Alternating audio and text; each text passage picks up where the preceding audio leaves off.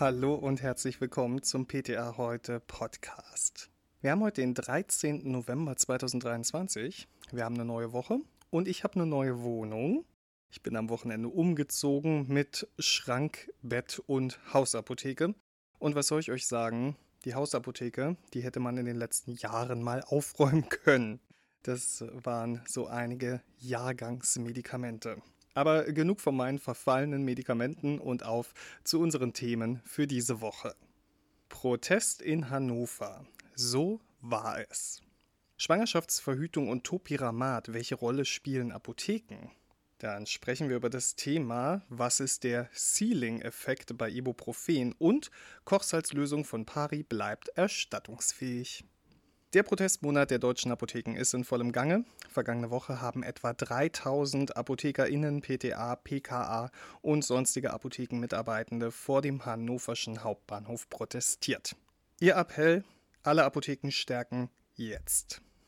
Die anwesenden Apothekenteams kamen nicht nur aus Niedersachsen, sondern auch aus Bremen, Hamburg, Schleswig-Holstein und Mecklenburg-Vorpommern. Echte Solidarität also. Unter anderem war Berend Grönefeld anwesend. Er ist Vorstandsvorsitzender des LAV Niedersachsen. Und er erweiterte das beim Deutschen Apothekertag etablierte Motto Apotheken stärken jetzt in alle Apotheken stärken jetzt. Nimm uns wahr und nimm uns ernst, appellierte der Verbandschef an Bundesgesundheitsminister Karl Lauterbach. Der Apotheke Leid erteilte er eine klare Absage. Stattdessen betonte er die Forderungen der Apothekerschaft, die da wären ein Fixum von 12 Euro samt Dynamisierung und weniger Bürokratie. Wir sind an der Grenze unserer Leistungsfähigkeit. Wie bitte sollen wir noch mehr Leistung erbringen? So Grönefeld. Noch ein paar Worte zur politischen Landschaft in Niedersachsen. Niedersachsen wird rot-grün regiert. Die CDU ist in der Opposition und zu allen drei Parteien pflegt die Apothekerschaft gute Beziehungen. Das hat man auch beim Protest gesehen. Der niedersächsische Gesundheitsminister Andreas Philippi von der SPD kam sogar für eine Rede auf den Bahnhofsvorplatz in Hannover. Und auch der gesundheitspolitische Sprecher der CDU-Fraktion im Landtag, Volker Mayer. Beide sparten nicht mit wertschätzenden Worten für alle, die in einer Apotheke arbeiten und schlossen sich den Forderungen der Apothekerschaft nach auskömmlicher Honorierung und weniger Bürokratie an. Grönefeld war zum Abschluss der Veranstaltung sichtlich zufrieden. Das Apothekenteam selbst von den Inseln der Republik kamen und die Landespolitik auf Augenhöhe mit den Apotheken sprach, tat gut. Den Respekt, den er auf Landesebene kennt, wünschte er sich auch von Berliner PolitikerInnen. Ja, und auch in dieser Woche wird es wieder Proteste geben. Ob in eurer Nähe eine Demo wie in Hannover geplant ist, das könnt ihr auf ptaheute.de nachschauen. Da informieren euch die KollegInnen, wo und wann Demos stattfinden zur Stärkung der Apotheke vor Ort. Apropos Apotheke vor Ort. Wenden wir uns mal ein paar Beratungsthemen zu, oder? Ein neues Schwangerschaftsverhütungsprogramm soll die Anwendung von topiramathaltigen Arzneimitteln sicherer machen. Topiramat wird zur Migräneprophylaxe eingesetzt und zur Behandlung verschiedener Formen der Epilepsie. Und in dem Zusammenhang müssen wir über eine ganz besondere Patientinnengruppe sprechen, nämlich schwangere Personen. Denn die Anwendung von Topiramat in der Schwangerschaft kann zu Fehlbildungen und Entwicklungsstörungen des ungeborenen Kindes führen. Klare Kontraindikationen von Topiramat, zumindest bei Migräne. In der Epilepsie galt bislang keine Kontraindikation, aber auch dort sollte laut Pharmakovigilanzausschuss der Europäischen Arzneimittelbehörde Topiramat nur als Arzneimittel der letzten Wahl angewendet werden.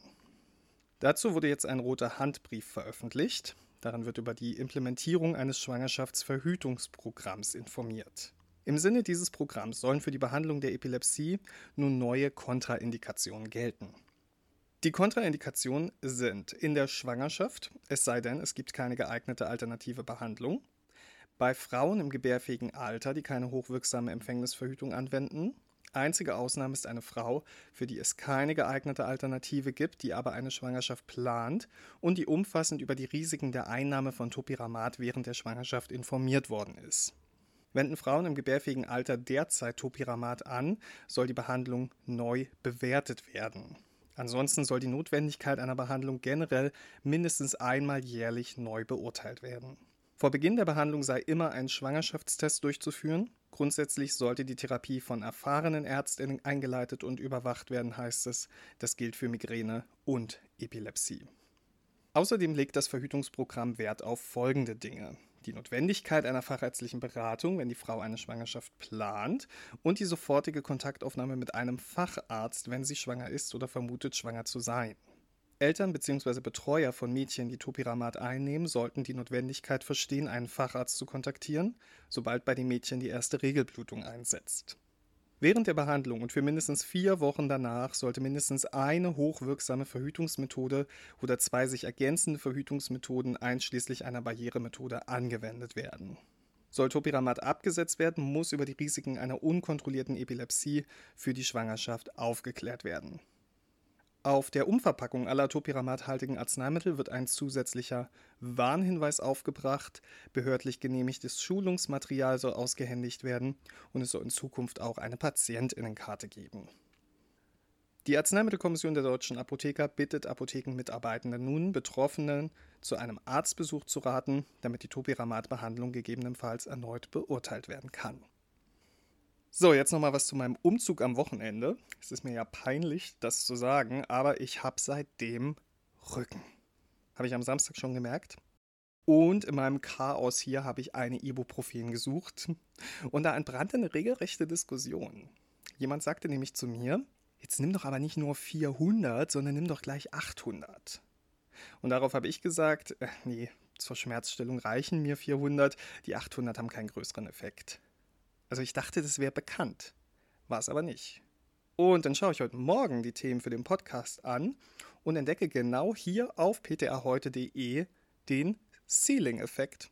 Was für ein Zufall, oder?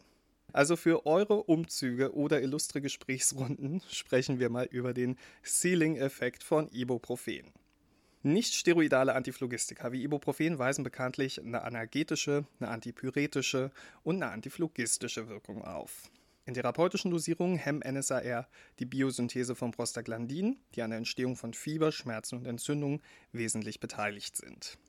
Ibuprofen ist ein Klassiker der Selbstmedikation und kommt überwiegend bei leichten bis moderaten Schmerzen des Bewegungsapparats, bei Zahn- sowie Kopfschmerzen und bei schmerzhafter Regelblutung zum Einsatz. Oder wie in meinem Fall bei leichten Rückenschmerzen. Zur Schmerzstillung sowie bei Fieber liegt die Einzeldosis bei Jugendlichen ab 12 Jahren mit einem Körpergewicht von mehr als 40 Kilogramm und bei Erwachsenen bei 200 Milligramm bis 400 Milligramm Ibuprofen. Tageshöchstdosis beträgt 1200 Milligramm. Zur Therapie rheumatischer Erkrankungen können von Ärztinnen auch höhere Dosen verschrieben werden.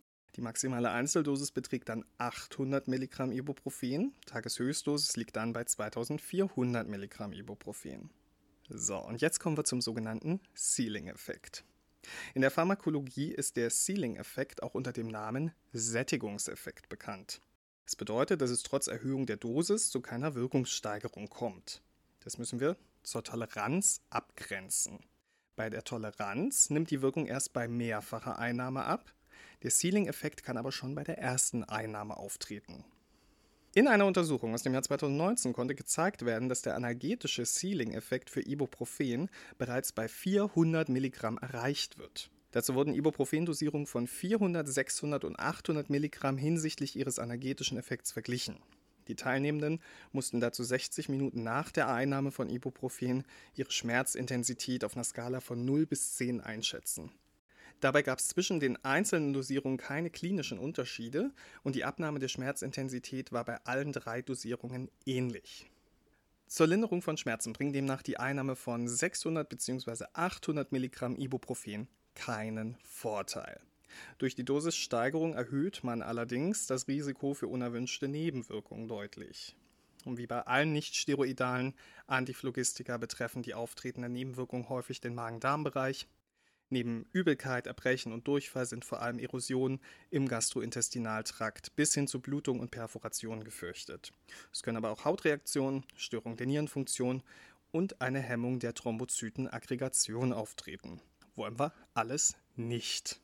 Ja, aber schon spannend, oder? Ich habe noch ein Beispiel für euch. Buprenorphin.